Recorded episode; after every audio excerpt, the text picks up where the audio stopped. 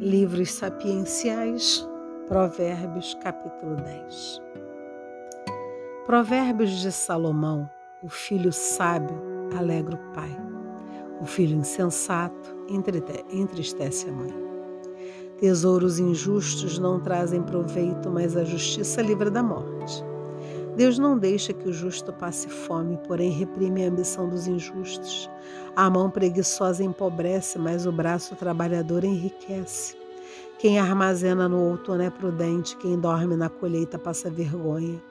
As bênçãos descem sobre a cabeça do justo, mas a boca dos injustos esconde violência. A memória do justo é bendita, mas o nome dos injustos apodrece.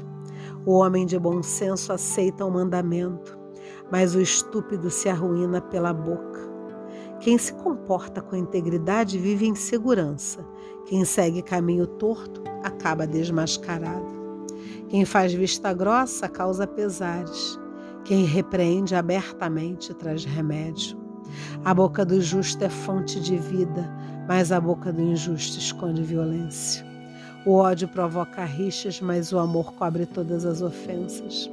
A boca da pessoa prudente existe sabedoria, e a vara é para as costas do insensato. Os sábios entesouram o conhecimento, mas a boca do tolo é perigo iminente. A fortaleza do rico é sua fortuna, mas a ruína dos fracos é sua pobreza. O salário do justo leva para a vida, mas o ganho do injusto leva para o pecado. Quem aceita a disciplina caminha para a vida, quem despreza a correção se extravia.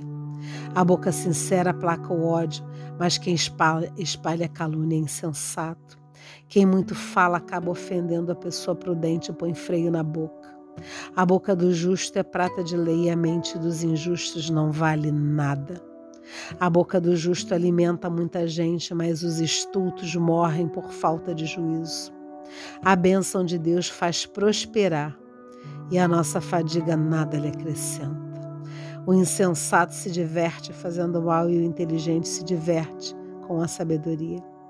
Para o injusto acontece que ele teme, para o justo é dado que ele deseja. Quando vem o furacão, o injusto desaparece, mas o justo permanece firme para sempre. Vinagre nos dentes e fumaça nos olhos é o preguiçoso para quem o envia. O temor de Deus prolonga os dias, porém os anos dos injustos serão abreviados. A esperança dos justos acaba em alegria, mas a esperança dos injustos termina em fracasso. O caminho de Deus é refúgio para o íntegro, mas para os malfeitores é terror. O justo nunca vacilará, mas os injustos não habitarão na terra. A boca do justo diz coisas sábias, mas a língua perversa será cortada. As palavras do justo destilam bondade, e a boca dos injustos destila perversidade.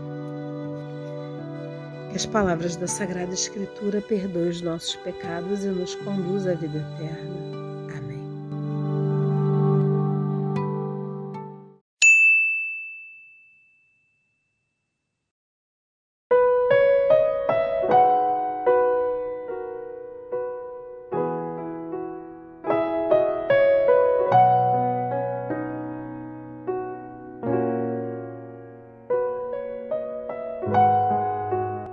Pelo sinal da Santa Cruz, livra-nos Deus, nosso Senhor, dos nossos inimigos.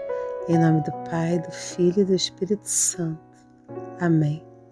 Salmo 137. Fidelidade até no exílio. Junto aos canais da Babilônia nos sentamos e choramos, com saudades de Sião. Nos salgueiros de suas margens penduramos nossas harpas. Lá os que nos exilaram pediam canções. Nossos raptores queriam diversão.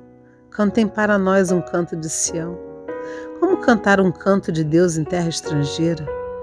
Se eu me esquecer de você, Jerusalém, que seque a minha mão direita, que a minha língua se colhe ao paladar.